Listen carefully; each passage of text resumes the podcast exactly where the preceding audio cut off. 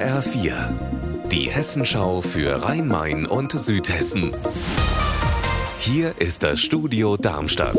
Mit Sascha Lapp, hallo. Die Polizeidirektion Bergstraße hat in der vergangenen Woche mehrere Gaststätten und Lokale überprüft. Wie die Beamten heute mitteilen, wurden in zwei Shisha-Bars in Heppenheim 22 Kilo unversteuerter Tabak sichergestellt. In einem der beiden Lokale wurde außerdem gegen die Brandschutzverordnung und den Jugendschutz verstoßen. Auch in Bürstadt wurde kontrolliert. Auch hier wurde in zwei Lokalen unversteuerter Tabak gefunden. Außerdem wurden 30 Gäste überprüft und bei dreien wurden Drogen entdeckt darunter Marihuana und Kokain. In Darmstadt wird heute Jubiläum gefeiert. Seit 25 Jahren schreibt sich das Südhessische Zentrum Wissenschaftsstadt auf die Fahne.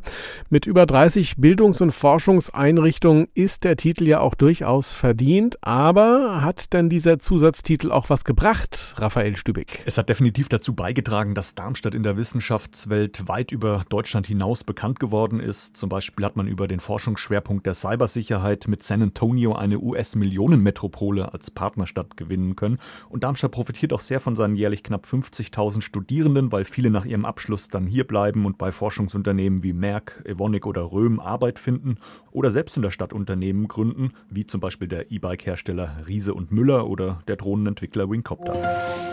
26 Hektar Wiese, ein paar Hallen. So sieht das Gelände des Pharmakonzerns Merck in Gernsheim bisher aus. Doch heute ist dort ein neues Großprojekt gestartet, der sogenannte Green Tech Accelerator. Anna Vogel weiß, worum es geht. Gerade sind hier nur ein paar Hallen und 26 Hektar Wiese. Aber schon im Frühjahr werden die ersten Start-ups auf dem Gelände einziehen. Das Projekt namens Rhine ist dabei laut Wirtschaftsminister Al-Wazir einzigartig im Green Tech-Bereich in Hessen. Er sieht darin die Chance, kreative Köpfe vom Tüfteln aus der Garage in die marktreife Produktion zu begleiten. Die Unternehmen kommen aus den Feldern Umwelttechnologie, Chemie, Material- und Ingenieurswissenschaften. Unser Wetter in Rhein-Main und Südhessen. Stark bewölkt bis bedeckt, es regnet zeitweise, die Luft, die erwärmt sich auf 7 Grad in Münster, 9 sind es in Rumpenheim, ja und in der Nacht, da fällt zunächst noch etwas Regen, später ist es dann trocken, aber auch bewölkt und neblig trüb. Und die Luft, die kühlt sich ab auf 5 Grad in Firnheim und 3 in Hesselbach.